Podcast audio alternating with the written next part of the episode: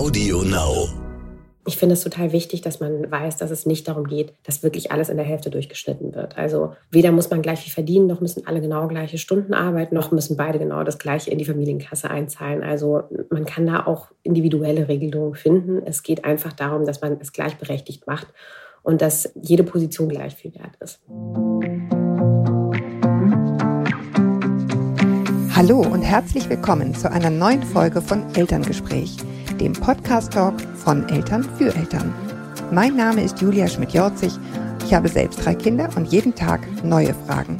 Heute an Isabel Robles Salgado. Sie ist eine der Gründerinnen, Gründerinnen hinter Little Years, einem tollen Familienblog, den viele von euch sicher kennen.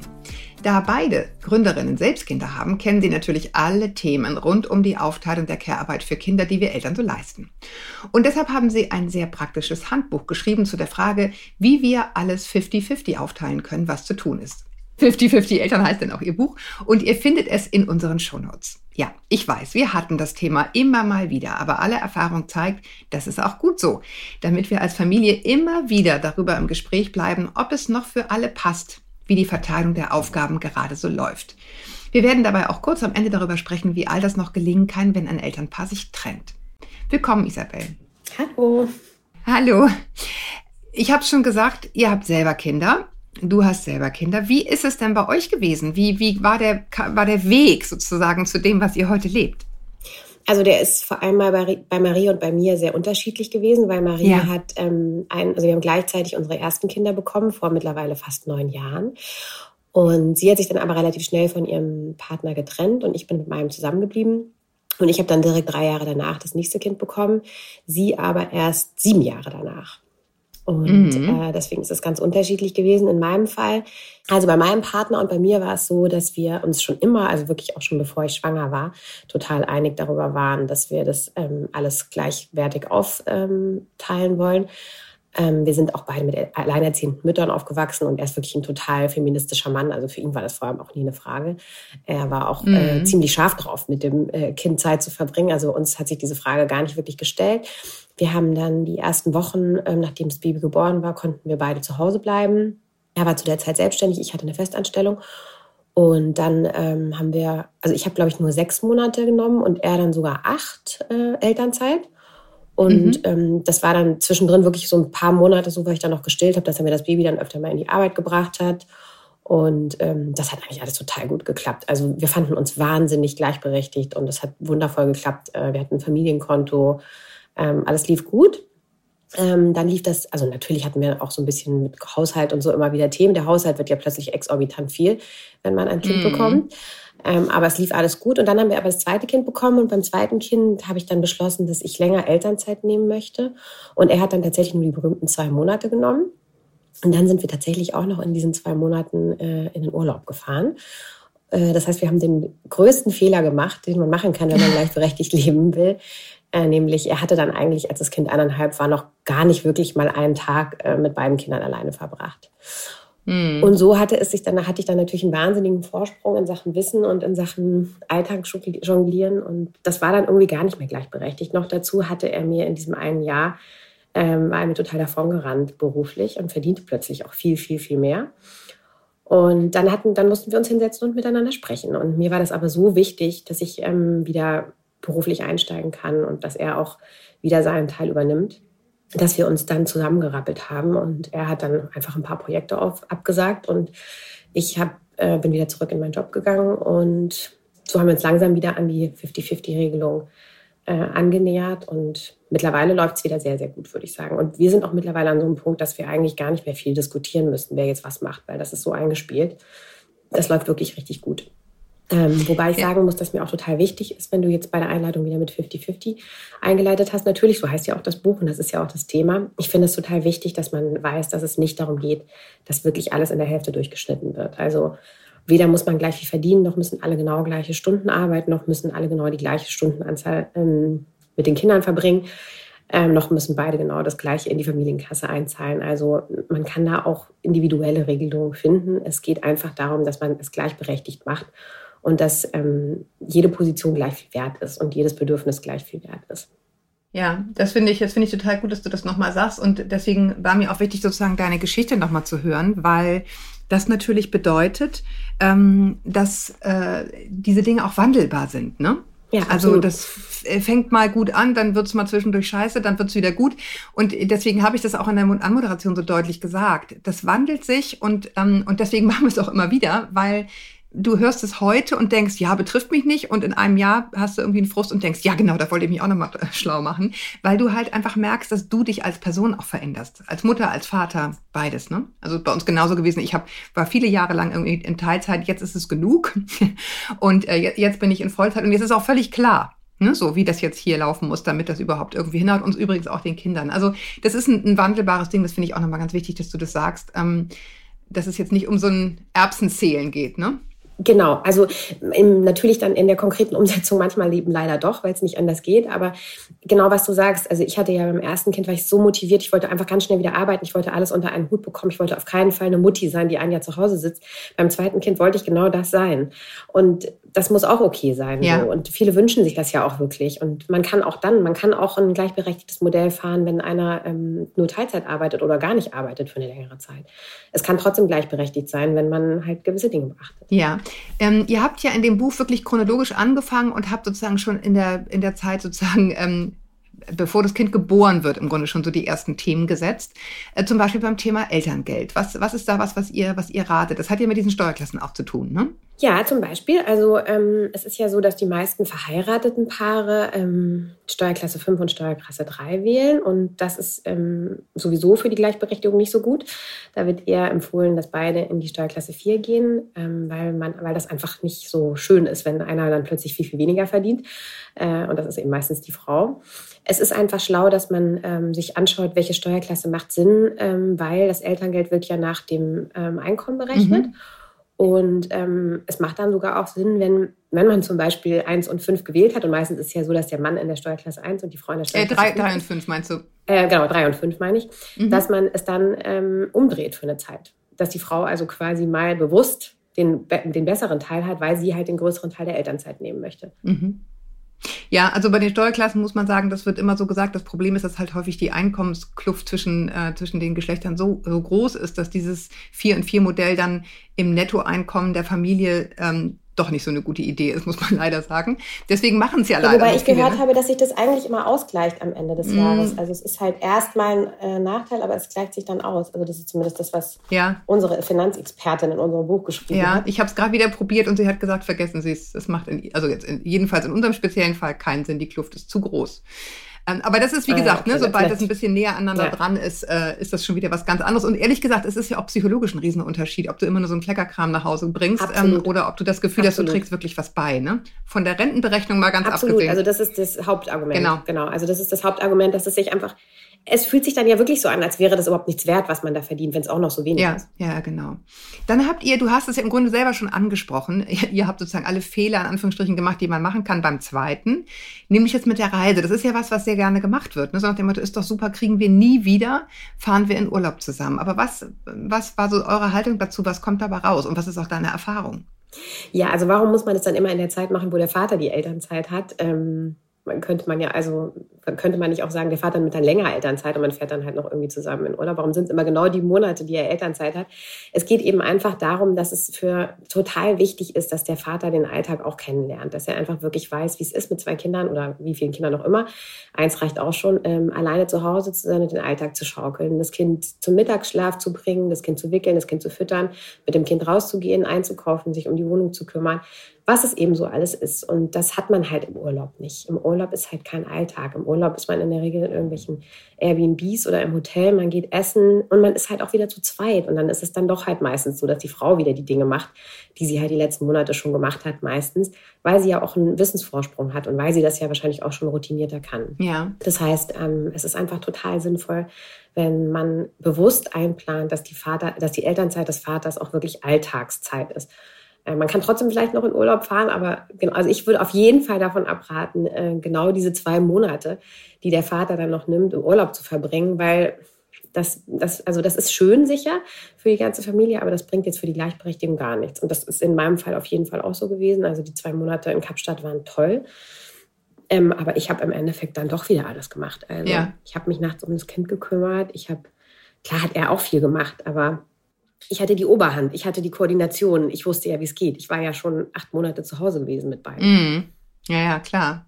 Ähm, du hast ja auch berichtet, ähm, und das passiert ja bei ganz, ganz vielen, ähm, dass Frauen denn eben, also die überlegen sich, man überlegt sich als Paar irgendwas vor der Geburt, so wie wollen wir es machen, wir wollen auf alle Fälle gleichberechtigt. Also das, ich glaube, das ist inzwischen angekommen, dass man das vorher irgendwie diskutieren sollte.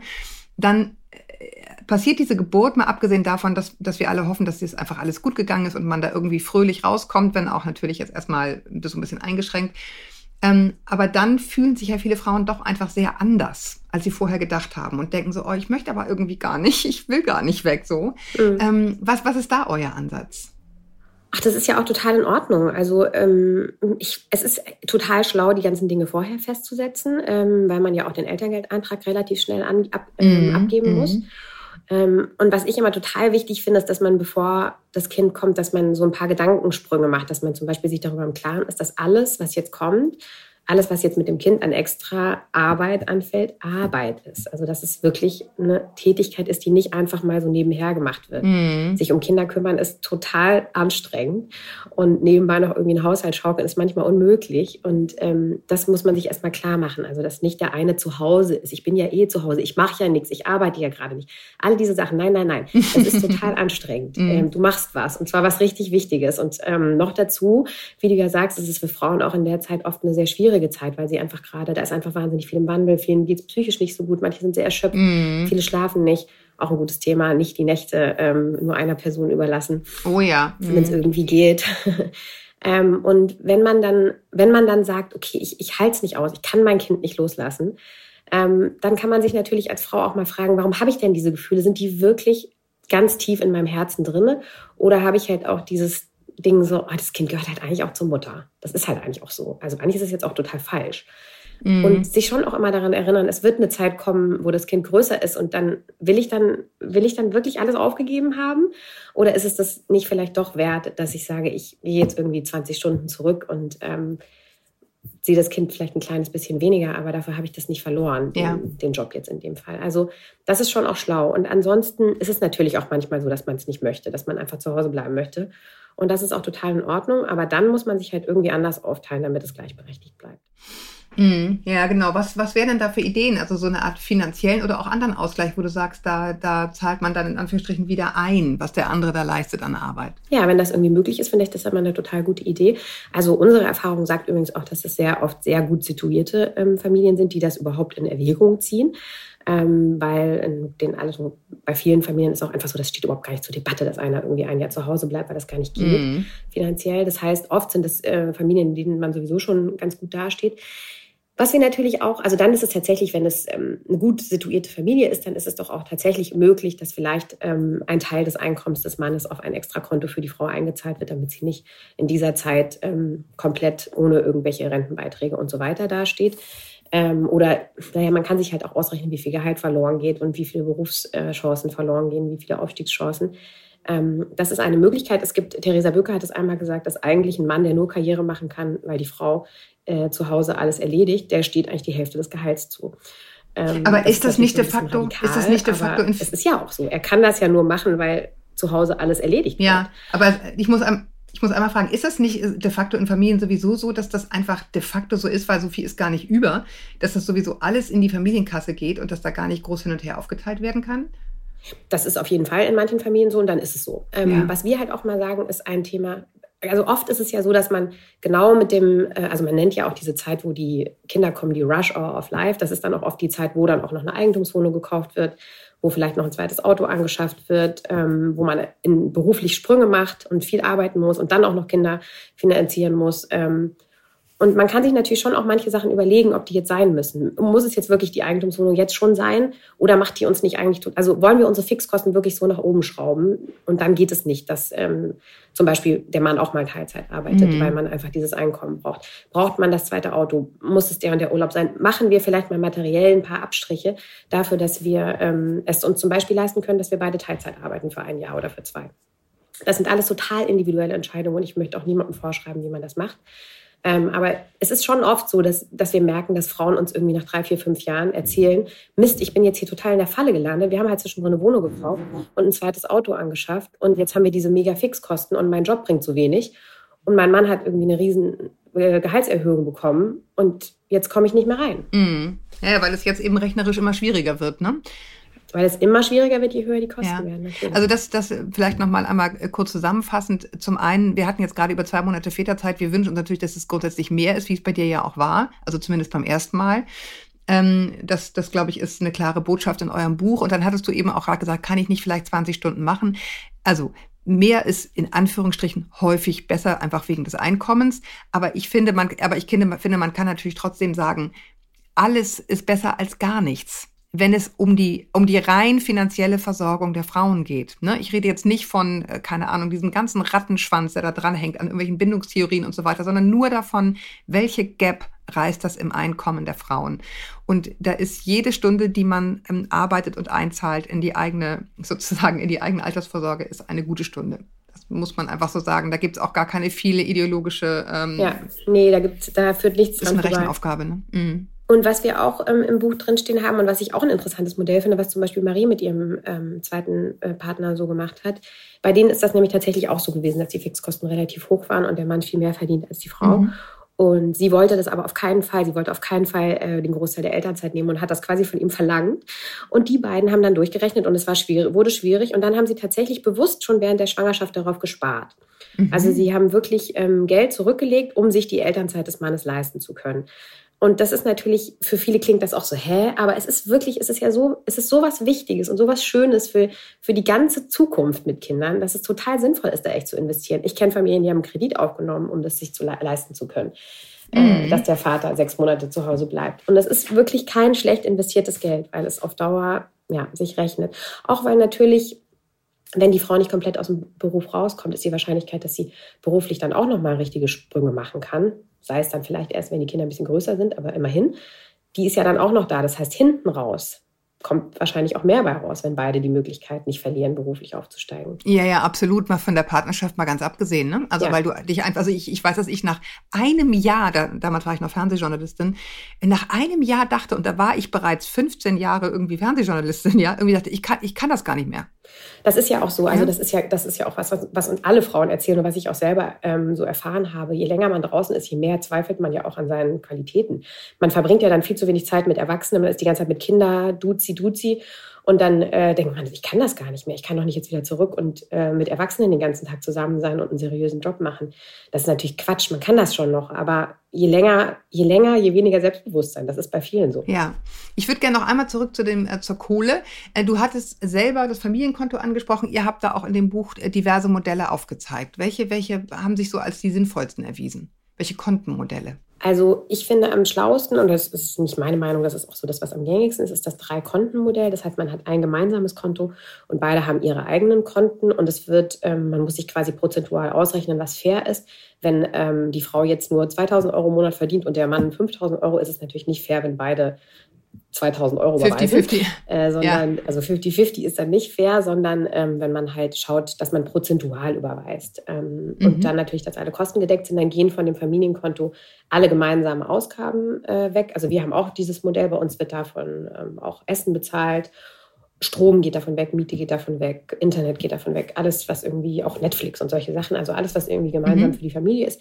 Manchmal, wenn wir essen gehen, alle zusammen, machen wir das auch mit der Familienkarte. Und wenn wir Glück haben, bleibt am Ende noch was übrig und ähm, das reicht für einen Familienurlaub oder ähm, sponsert den ein bisschen dazu. Es gibt aber auch andere Modelle. Ähm, ich kenne durchaus auch Familien, die haben ein großes Konto, ein Familienkonto, da kommt alles drauf, da gehen auch alle Gehälter drauf. Mhm. Und ähm, das funktioniert super. Die bedienen sich da einfach dran und haben da gar keinen Stress. Es kann natürlich dann passieren, wenn man unterschiedlich mit Geld umgeht, dass dann einer zum anderen sagt, äh, was hast du dir da jetzt aber so teure Schuhe gekauft? Oder äh, das musste doch jetzt aber nicht von unserem Familienkonto sein. Äh, das ist dann doof. Also ich kenne auch welche, die haben so ein großes Konto, wo alles drauf geht und haben aber dann noch eigene Konten, wo sie sich jeden Monat ein gleiches Taschengeld auszahlen. Kann man auch machen, ähm, wenn man sehr unterschiedlich mit Geld umgeht. Also wenn, wenn man schon weiß, das könnte ein Konfliktpunkt sein, weil sie zum Beispiel wahnsinnig großzügig ist und einfach gerne ein Big Spender ist und er hält ihr das Geld zusammen, dann ist es auch manchmal sehr sinnvoll, wenn man es einfach mit Daueraufträgen irgendwie hin und her jongliert. Ja, ja. Also, also ich kann sagen, weil ja, ich kann sagen, bei uns, wir, wir, haben ein Familienkonto und haben dann aber trotzdem ein Dreikontenmodell, aber weniger äh, in Bezug auf meins oder deins, sondern äh, sparen für diese nervigen Autoreparaturen. Ja. Ähm, dann dann gibt es das Fixkostenkonto und das Spaßkonto und dazu zählen natürlich auch solche Dinge wie äh, sozusagen einfach Lebensmittel kaufen. Das ist jetzt nicht Spaß, aber das ist variabel. Ne? Das ja. sind die Dinge, wo man sagen kann, oh, jetzt hat das aber sehr viel gekostet, jetzt müssen wir leider irgendwie günstiger einkaufen gehen, als wir es gerne würden. Äh, schön in Biomarkt, es muss es halt mal was anderes sein, weil einfach nichts mehr auf diesem Konto ist. Also das finde ich auch ganz sinnvoll, ne? da irgendwie jetzt das gar nicht so sehr nach du, deins und meins, sondern nach, nach, nach Themen aufzuteilen. Genau. Ähm, wir haben noch nicht so richtig gesprochen. Wir haben angesprochen, was so sinnvoll ist, ähm, womit man irgendwie einsteigen könnte, mit wie vielen Stunden. Was, was ist denn das, was du jetzt nach, ich weiß nicht, wie viele Jahre bist du jetzt Mutter, wo du sagst, das halte ich für realistisch. Das kann man schaffen, wenn der eine so viel, der andere so viel. Wie viele Stunden? Also 40 auf keinen Fall. Aber das ist auch so eine Grundsatzdiskussion. Wenn man mich jetzt fragen würde, was ich sofort verändern würde, strukturell, dann würde ich sagen, diese 40-Stunden-Woche, wer soll denn bitte 40 Stunden arbeiten und nebenbei noch eine Familie äh, unterstützen? Also das ist äh, unmöglich. Ich, ich, für mich persönlich funktionieren 30 Stunden gut. Ähm, mhm. Ich muss aber auch dazu sagen, dass in unserem speziellen Fall, wir haben so ein paar sehr gute Elemente. Wir haben zum Beispiel kurze Wege. Ähm, wir arbeiten dann doch recht flexibel. Das heißt, wenn dann mal mhm. irgendein Termin ist, der dann irgendwie vor 16 Uhr ist, dann geht das schon. Ähm, für mich funktionieren 30 gut. Ich glaube, 20 bis 25 bekommt man sehr gut hin. Mhm. Ja, das ist auch meine Erfahrung der letzten Jahre. Ich bin jetzt wieder auf, ähm, auf wirklich fast 40 Allerdings äh, muss man auch dazu sagen, ne, ich arbeite im Homeoffice, ich kann total flexibel einteilen. Das ist, äh, das ist bei den aller, allermeisten ja gar nicht der Fall. Ich habe neulich mal die Idee gehabt, die müsste man eigentlich mal propagieren, auch in Unternehmen, weil wir haben das ja auch bei uns in dem großen Unternehmen RTL Gruner jetzt, dass die Leute halt sehr unterschiedlich privilegiert sind in der Art, wie sie arbeiten können. Mhm. Also ich zu Hause und Leute, die jetzt hier über die Ukraine berichten, ja, und Tag und Nacht da auf dem Feldbett irgendwie schlafen. Das ist einfach sehr unfair, wenn man ehrlich ist, ne? Ja. Gleiche Stundenanzahl, aber irgendwie, wo ich dachte, es gab in der, äh, klar, es war DDR, aber egal, die hatten ähm, so, äh, so Bürokratietage. Und mhm. da habe ich gedacht, das ist echt mal was Sinnvolles. Also, dass du sagst, okay, die einen arbeiten halt so und die anderen arbeiten halt so. Aber für die, die eben nicht Homeoffice machen können, sollten wir uns mal überlegen, ob wir zumindest so Bürokratietage einführen. Also, wo du einfach diese ganze Admin-Scheiße für Familie machst, wo du aufs Amt gehen kannst, mhm. wo du irgendwie, ne, was, dafür nehmen sich ja Leute Urlaub. Und ja, das kann, das, das kann es irgendwie auch nicht toll. sein. Also deswegen sind ja viele so für die Vier-Tage-Woche oder viele Familien fahren ja auch total gut, dass beide, Part, beide Partner vier Tage arbeiten, weil man dann halt einfach diesen einen Tag hat, wo man mal alle Erledigungen machen kann, wo man mal Wohnung machen kann, wo man mal auch mal zur Ruhe kommt, wo man mal in Ruhe Wäsche falten kann. Das dauert ja 100 Jahre. Ja. Also auf jeden Fall. Und ich meine, da kommt ja noch dazu, dass in ganz, ganz vielen Jobs in Deutschland steht ja 40 Stunden im Vertrag und dann sind es eigentlich 60. Das kommt also erschwerend hinzu. Eine Freundin, die ist Ärztin, die arbeitet 80 Prozent und dann sage ich so, auch ab 80 Prozent geht doch ganz gut. Oder und sie so, naja, ich arbeite ja 80 Prozent von dem, was die anderen 100 Prozent arbeiten. Und äh, das sind halt leider nicht 40 Stunden, sondern eher 60. Und ähm, das ist natürlich ein Wahnsinn. Also wer soll denn da nebenbei noch eine Familie versorgen? Das ist, äh, jeder weiß, wie das ist. Also wenn man, wenn man jetzt geregelte Arbeitszeiten von 8 bis 15 Uhr hat und eine gute Kita hat, die irgendwie in der Nähe ist und das funktioniert auch alles immer, dann kriegt man das ganz gut hin. Oder sagen wir 8 bis 16 Uhr. Aber ähm, wenn, ja, dann ist mal ein Kind krank, äh, dann ist mal vielleicht ein Elternteil krank du weißt, wie es ist. Also ja. äh, da muss schon auch ziemlich viel Flexibilität dahinter sein, damit das für die Familie funktioniert. Also es hat auch wahnsinnig, es steht und fällt alles mit dem Arbeitgeber. Ja, das ist wohl wahr. Ähm, du hast es eben angesprochen, ähm, wie lange etwas dauert. Ja, ähm, das finde ich einen ganz, ganz wichtigen Punkt, der für mich äh, wahnsinnig viel gelöst hat vor ein paar Jahren, als ich wirklich äh, sozusagen auf allen Vieren gekrochen bin. Nämlich diese ständige falsche Einschätzung davon, wie viel diese Arbeit zu Hause in Anspruch nimmt. Ne? Also du denkst, du machst Spaghetti, ja. aber Spaghetti machen ist eben auch sie kaufen. Äh, es ist auch sie einsortieren und es ist sozusagen neue Spaghetti auf dem Einkaufszettel schreiben. Es ist eben nicht 15 Minuten, sondern es ist in Wahrheit mal mindestens eine halbe Stunde für eine Portion Spaghetti. Wenn du es realistisch rechnest, wie man das bei der Betriebswirtschaft machen würde, ne? also wie lang brauchen die Dinge wirklich, die du tust? Wie lange braucht ein Diktat mit einem Kind, wenn du ein kleineres Kind hast? Eben nicht zehn Minuten, sondern oh netto so mindestens lang. 40 Minuten, ja? Weil dann muss einer aufs Klo. Oh, ja, genau. Und das ist, ich, ich glaube, das bringt viele zu Fall, wenn du dich fragst, ähm, wie wollen wir es aufteilen und wie lange dauert irgendwas, weil du dann eben in diese, in diese Argumentation kommst, ja, wenn du jetzt Teilzeit machst, dann kannst du dir den Rest machen, aber der Rest ist eben im Grunde auch ein Vollzeitjob. Ja, absolut. Also es gibt tatsächlich Paare, ähm, wo wir wieder beim Thema Erbsenzählen sind, die mhm. mal gestoppt haben. Also die einfach mal so ein paar, paar Tage in der Woche mal gestoppt haben, wie viel Zeit sie so im Haushalt verbringen. Und es gibt da ja auch offizielle Zahlen dazu, dass irgendwie eine Frau ähm, fünf Stunden am Tag Care-Arbeit leistet und der Mann im Durchschnitt eineinhalb. Und ähm, das ist halt genau das, was du sagst. Also da spielt natürlich auch das Thema Mental Load eine große Rolle. Also dass hinter allem, was man macht, ja immer noch irgendeine Orga und Denkarbeit steckt. Ähm, aber ich merke es immer wieder an der Wäsche. Ich, es ist Wahnsinn, wie lange wir vor diesen Wäschebergen sitzen und diese kleinen Unterhosen falten. Mhm. Also es ist, ähm, und wie, wie man dann auch manchmal so, oh, heute sind es nur zwei Bettelhaken, wie schön. Ja, genau. Äh, wobei, wobei mein Sohn, der, der hasst einen Spruch von mir. Und ich kann es inzwischen verstehen, weil die bei uns müssen die alle richtig mit Wäsche zusammenlegen, weil es sind solche Berge, es ist überhaupt nicht mehr zu schaffen. Und ja. ähm, äh, der hasst, der, der, der, der, hat, äh, der hat, ähm, der hasst diesen Spruch von mir, weil ich immer sage, viele Hände schaffen ein schnelles Ende. Und dann kriegt er jedes Mal schon einen Puls. Aber es stimmt. Du stehst davor und könntest heulen, weil du denkst, es ist so ein Riesenberg. Aber in der Tat, ne, wenn dann alle drei einmal schnell mitfalten, dann ist es in Wahrheit in zehn Minuten durch. Absolut, äh, ja. Irgendwann kommt Finde ich auch Punkt. toll, dass, ihr, dass du deine Kinder da so mit einbindest. Ich, mein Sohn macht noch nicht so gut mit beim Wäschefalten, der macht immer die Socken. Der sortiert die Socken, was ich auch immer sehr super finde, weil das ist ja eine sehr unliebsame Arbeit. Ähm, aber, aber, ich kann dir sagen, ähm, es gibt einen Trick. Man darf nämlich bei uns dabei glotzen. Ah ja, sehr gut. das ist der Trick. Erst waren es noch Hörspiele, jetzt darf man irgendwie eine Folge, keine Ahnung, Pro Plus gucken oder sowas. Und das, ähm, genau. Kleine Geschenke, kleine so? Geschenke erhalten die Freundschaft. Ähm, ja, der ist, äh, der ist 15 und da müssen wir jetzt auch nicht mehr glotzen. Ähm, da hören wir irgendwas oder so. Also wir ja. machen so ein bisschen Party dabei, das hilft in der Tat. Ja, Schön. Und ja, ich, das, ich diskutiere gut. auch nicht. Auch ein, wichtiges, weil, auch ein wichtiges Thema, dass man den Kindern halt auch einfach was richtig Gutes vorlebt, wenn beide gleichberechtigt ähm, leben. Ja, und ich finde, es ist einfach keine Diskussion. Ich habe echt keine mhm. Lust mehr. Ne? Also ich bin ja mhm. seit 16 Jahren dabei und jetzt können die natürlich was machen. Ja, und, und meine Zehnjährige auch. Also muss einfach sein. Punkt. Ja. Ähm, nee, nee, ihr, habt, äh, ihr habt in dem Buch ähm, nochmal sehr schön äh, eine Checkliste. Erzähl mal davon bitte. Von dieser, von diesen ganzen kleinen hübschen Aufgaben. Ja, genau. Das ist genau dafür da, um mal so ein bisschen sichtbar zu machen, was es eigentlich alles anfällt, weil man ja eben immer so denkt, ach, das macht man doch so nebenbei, das ist ja keine Arbeit und das geht doch auch ganz schnell. Und da steht dann eben quasi alles drin, was so, im, also wir haben uns wirklich bemüht, die recht vollständig zu halten. Wir hoffen, dass es ähm, ganz gut hinhaut, wo man einfach mal so ein, ähm, wo man einfach mal so sieht, was alles anfällt. Ähm, einkaufen, Pflanzen gießen, Staubsaugen, den Müll rausbringen, dann sind es ja auch oft solche Organisationen wie äh, die Kita-Fahrt-Anmeldung. Äh, ähm, dann muss man in der Schule, ich weiß nicht, wie es bei euch ist, bei uns muss man ständig irgendwelchen Krempel mitbringen, da muss sich jemand drum kümmern, Obst mhm. und eine Milchtüte und weiß ich nicht was. Ähm, also diese ganzen Aufgaben, die mit Familie anfangen, Hobbys koordinieren von den Kindern.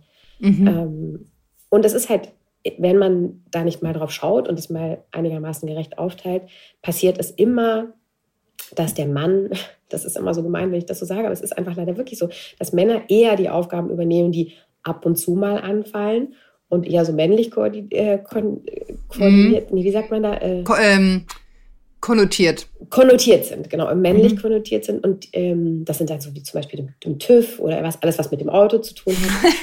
Ja, genau, aber, PS. Ja, ist aber halt, fällt halt nur ab und zu mal an. Wie oft hat man denn zum TÜV alle drei Jahre? Äh, oder ja. sowas wie Rasenmähen alle paar Wochen. Ähm, und die Frauen übernehmen meistens eher die Arbeiten, die halt so jeden Tag anfallen. So dieses kleine Fiesel misst jeden Tag. Und ähm, wenn man da mal genau drauf schaut, also wir haben diese Checkliste gemacht, damit man eben erstmal so einen Überblick hat und das überhaupt mal so sieht, wie viel das eigentlich ist, was man da eigentlich so macht. Auch selber sieht übrigens. Auch selber ne? sieht, was man also, eigentlich die ganze Zeit so nebenbei mhm. macht und es ist halt echt ganz schön viel. Äh, und dann ist eben die Idee, dass man das möglichst nach Interessen natürlich ähm, und nach Talenten ähm, einigermaßen gerecht aufteilt. Ja, ich sage nur Achtung bei den Talenten, weil das ist nämlich dann die nächste Falle, ne? Du, du hast es einfach gerne ordentlich, dann mach du doch die Ordnung. Oder äh, du kaufst ja. das so gerne oder du kaufst das so gerne ein. Also ich sage nur Obacht, Obacht. Kann man machen. Und ehrlich gesagt, das stimmt ja auch manchmal. Ich war zum Beispiel, mein Mann kocht äh, total gerne. Mhm. Äh, und ich wirklich jetzt nicht mehr nach so vielen Jahren. Ähm, einfach weil auch immer eine so, äh, was ist das denn, Senfeier oder keine Ahnung. also ich bin jetzt irgendwie mit dem Thema durch. Genau, ähm, insofern macht, stimmt es schon. Klar, man kann, man, es darf auch Spaß machen, aber ich sage nur Obacht, äh, häufig kommen die alten Rollenbilder dann wieder hervor. Ne? Absolut, da muss man total aufpassen. Äh, das hat auch wieder sehr viel damit zu tun, ähm, wie der Mann äh, zum Beispiel aufgewachsen ist und auch die Frau. Also das ist, sprechen wir auch im Buch an, dass man sich, wenn man an dieses ganze Thema rangeht, sich auch mal fragt, aus welchem Hintergrund komme ich denn, mit was bin ich aufgewachsen? Und mhm. es ist halt mhm. gerade in Westdeutschland so, dass viele mit so einer Supermutter aufgewachsen sind, die immer zu Hause war, die immer alles gemacht hat, die immer, es sah immer tippitoppi aus, die war immer am Start, die hat sich immer gekümmert, die hatte nie einen Job äh, oder vielleicht nur ein bisschen Teilzeit nebenbei. Ähm, und der Vater kam von der Arbeit nach Hause und dann wollte er bitte in Ruhe gelassen werden und hat Zeitung gelesen und hat sich am Wochenende ums Auto gekümmert. So total Klischee. Aber so sind ja wirklich viele aufgewachsen. Und wenn man sowas im Kopf mhm. hat, auch so ein Mutterbild im Kopf hat, das macht was mit einem. Und da muss man sich dann auch manchmal erstmal von befreien. Genauso ein Vaterbild. Ähm, wenn für mich immer so Haushaltsarbeiten oder auch so sich um Kinder kümmern eher so ein bisschen sowas unmenschlich, Unmännliches, Uncooles ist, dann mm. muss man sich auch fragen, hm, woher kommt das? Und will ich dagegen arbeiten und möchte ich das eigentlich gerne weghaben? Es ist übrigens total bei total vielen so, dass die Männer total gerne und gut kochen. Und ähm, ich habe das dann so gemacht, dass ich ihm dann nicht nur das Kochen übergeben habe, sondern auch äh, das Einkaufen. Genau, äh, das hängt äh, nämlich dran. Das macht also ja total viel Sinn. Und äh, dann, ja. weil er sich nämlich auch, wenn ich einkaufe, dann beschwert, dass ich das nicht gut mache. Und das hätte ich jetzt wieder vergessen. Und da hast du so wenig gekauft. Soll er machen? Das ist eigentlich seine Aufgabe. Ja, sehr gut, sehr gut. Ähm, irgendwas Schlaues wollte ich gerade noch fragen. Ach so, genau. Was, was wir noch ansprechen wollten, es ist jetzt mit Sicherheit zu kurz für die Komplexität des Themas. Aber diese ganze Aufteilung von wer macht was, ist ja bei einer Trennung nochmal eine ganz andere Nummer. Ähm, gibt es, gibt es da so, wir können das jetzt nur streifen, aber gibt es so Dinge, wo du sagst, das ist da mal mindestens genauso wichtig oder da als allererstes drauf gucken?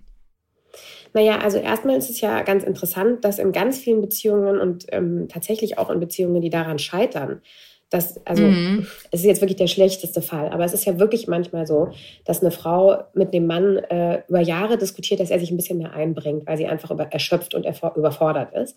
Und er macht es nicht. Und irgendwann trennt sie sich, weil sie vielleicht auch ein bisschen denkt, dann mache ich es jetzt einfach gleich alleine. Ähm, und ganz oft, mhm. kaum ist man dann getrennt, funktioniert es doch.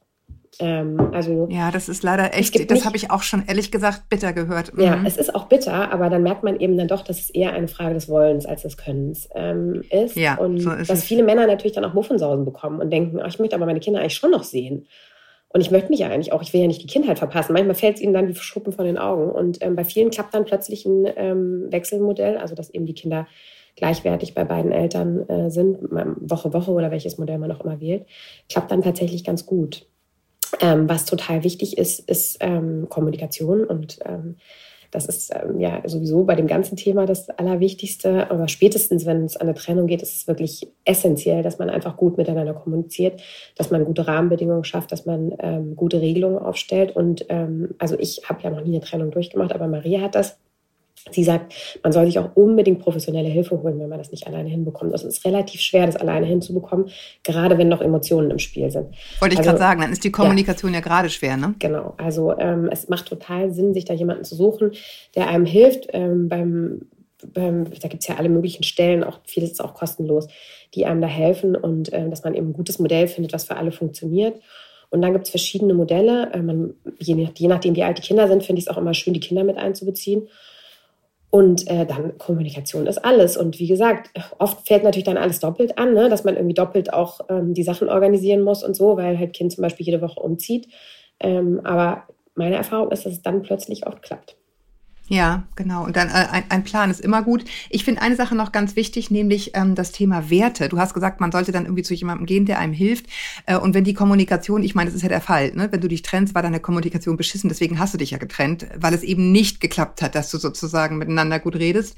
Ähm, und da äh, erzählte mir neulich eine befreundete Psychologin, dass es sehr, sehr großen Sinn macht, ähm, vor allen Dingen ähm, jetzt gar nicht so sehr im Klein-Klein darüber zu sprechen, wenn man sich helfen lässt, sondern welche Werte haben wir eigentlich? Ja. Ja, also so Wertediskussionen zu führen und dann in die Planung zu gehen, nämlich uns beiden ist wichtig, dass unsere Kinder. Das finde ich und total dann gut, um einen gemeinsamen Plan, Nenner zu finden und äh, den hat man ja in der Regel trotzdem noch und gerade beim, beim Thema Kinder und Erziehung ist man sich ja doch noch an vielen Stellen meistens einig und ähm, möchte auch an einem Strang ziehen. Also es kann ja nur im, im Sinne aller Eltern sein, auch, auch nach der Trennung ein gutes Team zu bleiben, gerade dann ja, äh, für genau. die Kinder. Ja, ich möchte noch einmal den, den, den Kreis, äh, also, also eine etwas bittere Anekdote erzählen zum Thema ähm, ähm, Steuerklasse 5 und 3. Mhm. Als ich mhm. nämlich neulich meine äh, sozusagen die Steuerberaterin anrief, weil ich wieder dachte, das muss irgendwie anders werden. Das war ein sehr aufschlussreiches Gespräch. Das ist eine Frau, das vorneweg, ne? Äh, und eine total nette Frau. Und ich habe also gefragt, macht das nicht irgendwie doch Sinn? Es würde sich für mich irgendwie einfach anders anfühlen. Und sie hat dann nochmal geguckt und gesagt, nee, ehrlich gesagt nicht, Komma. Mhm. Das macht man nur, also es ging um dieses, was man dann im Monat sozusagen hat, mhm. ne, als Familie. Und zwar, was man einfach, nicht was man irgendwann wiederkriegt von der Steuer, sondern was man als Familie zur Verfügung hat. Und daraufhin sagte sie zu mir, ja, nee, das macht man nur manchmal, wenn man sich getrennt hat. Ah. Und dann, mhm. und dann habe ich gesagt, äh, wie, wie meinen Sie das? Naja, die Männer. Und ich so, wie? Wie meinen Sie das? Naja, dass die dann Steuerklasse 5 nehmen. Und ich so, hä? Ich verstehe es gerade nicht. Stehe ich auf der Leitung? Ach so, damit sie dann extra wenig verdienen und extra wenig Ge Unterhalt zahlen müssen. Genau. Und ich dachte nur so, oh, fuck it. Kann doch nicht ja. wahr sein. So ist es, ne? Ich meine, das ist das, womit die sich als Frau beschäftigen muss. Sie muss dann helfen, sozusagen die Gehälter der Männer klein zu rechnen, ja, damit die weniger Unterhalt zahlen. Oh. Danach war ich echt so nach dem Motto, mm. also da wollen wir nicht hin, deswegen sprecht nee, mit euren Partnern und Partnerinnen. Also ich, ich habe das gerade im Freundeskreis tatsächlich auch, dass äh, sich ein Paar getrennt hat und dass es am Anfang noch ganz okay lief und jetzt ist es richtig hässlich geworden und es geht ganz doll um Geld. Und mhm. ich glaube, das ist dann auch so ein bisschen eine Trotzreaktion. Ich kann mir auch gut vorstellen, dass Frauen die auch haben, wenn sie in dieser Position sind, dass sie der Natürlich. besser verdienende Teil sind, dass sie das auch bekommen, dass sie dann sagen, jetzt will ich aber nicht auch noch so viel Geld für dich blechen. Ähm, und das ist dann passiert das wirklich ganz oft, dass man sich, äh, dass man sich ähm, ärmer rechnet, als man ist, ja. Ich meine, ähm, das ist auch sowieso, ich muss mich in dieses Steuerthema auch noch mal ein bisschen einlesen. Ich ähm, dachte tatsächlich, dass es nicht so einen großen Unterschied macht mit der Steuerklasse 4. Ähm, Kommt drauf an. Es kommt drauf ja. an, wie groß die Gap ist. Ne? Also natürlich macht es grundsätzlich immer sehr viel Sinn, 4-4 zu machen. Psychologisch, Gleichberechtigungs, bla bla ja. bla. Aber wenn es wirklich darum geht, zu gucken, wir brauchen die Mark und ne, ähm, wir ja. müssen einfach echt gucken, dass es netto hinhaut. Wir müssen am Ende des Monats so und so viel auf dem Konto haben, ja muss es einfach sein für die Fixkosten, dann macht es nicht immer Sinn, auf 4-4 zu wechseln. Das, aber das ist ein komplexes Thema. Das war, wollen wir uns jetzt nicht drin, äh, drin vertiefen. Aber ich wollte es zumindest mal gestriffen haben. Ja, und ich wollte dazu noch sagen, dass natürlich das Grundthema auch ist, und das ist auch eine Kritik, die wir öfter mal bekommen haben für unser Buch, dass wir da irgendwie ein so großes Thema so ins Private verlagern würden. Und das ist natürlich überhaupt nicht äh, unser Ansatz. Also das ist schon unser Ansatz, weil im Moment ist es halt leider noch mal so, dass die Strukturen so sind, wie sie sind. Äh, aber ich bin, wir sind absolut der Meinung, dass, es, dass sich da ganz viel tun muss. Also gerade das Steuersystem in Deutschland Deutschland ist einfach, es kann nicht wahr sein, dass einfach die Ehe immer so gefördert wird und Familien mit Kindern eigentlich nicht. Und äh, also ja. Es gibt, soweit ich weiß, in Frankreich ein Steuersystem, wo es eine Familiensteuer ist, also wo dann immer das Steuervermögen durch die Anzahl der Personen im Haushalt geteilt wird. Also werden dann eben Familien mit mehr Kindern mehr entlastet. Mhm. Äh, das finde ich mhm. total sinnvoll. Also es kann auf jeden Fall nicht sein, dass meine Freunde, äh, die keine Kinder haben und so richtig gut beide verdienen, dass die von diesen ganzen Steuervorteilen profitieren und äh, meine Freunde, die zwei alleinerziehend mit zwei Kindern ist, eben nicht. Also ähm, ja, das ist, glaube ich, nach wie vor wahnsinnig ungerecht. Mhm. Ja, genau. Aber das ist wirklich ein, ein, extrem komplexes Thema. Ähm, mir war aber trotzdem wichtig, dass wir es jetzt einmal streifen. Und ja, du hast recht. Es ist ein, also das Private ist politisch.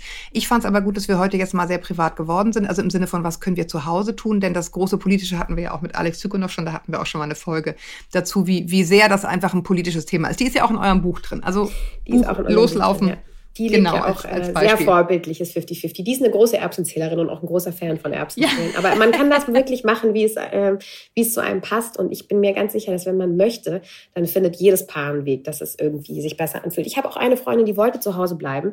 Die, die Kinder sind jetzt schon ziemlich groß und sie ist auch immer noch nicht im Beruf wieder eingestiegen.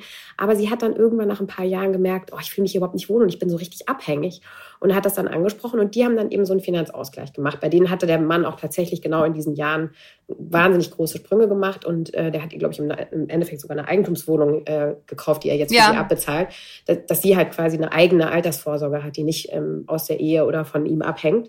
Also das ist jetzt ein sehr privilegiertes Bild. Ja, aber das, das ist übrigens in der Tat, viele Paare kaufen ja Häuser oder bauen Häuser und dann kann man sagen, überschreibe ich der Frau. Fühlt sich ja, strange an, kann ich ja, dir sagen. Aber fair genau. ist es. ja, genau, haben wir, haben wir auch gemacht und ähm, das war dann schon so ein bisschen, hm, wie jetzt? Dann kannst ja. du mich hier einfach raus ja, aber so, das ist genau das, was viele Frauen andersrum fühlen. Andersrum, ja, absolut. ja, genau. Also okay. wie gesagt, man kann es viele, viele Wege führen zum Glück. Es muss nicht immer alles genau 50-50 sein.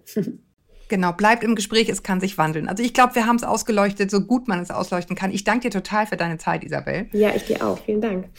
Äh, ich danke euch fürs Zuhören. Ähm, und ja, schreibt mir, ihr wisst es an podcast.eltern.de. Wir beantworten einmal im Monat mindestens eure Fragen, freuen uns sehr darauf und freuen uns auch über sehr, sehr über eure, wie immer, sehr, sehr süßen Mails. Also tausend Dank nochmal dafür.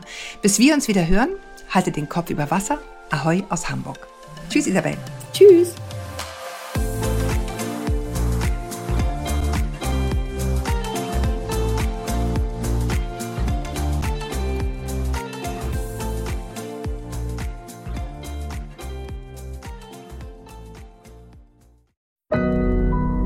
Audio Now.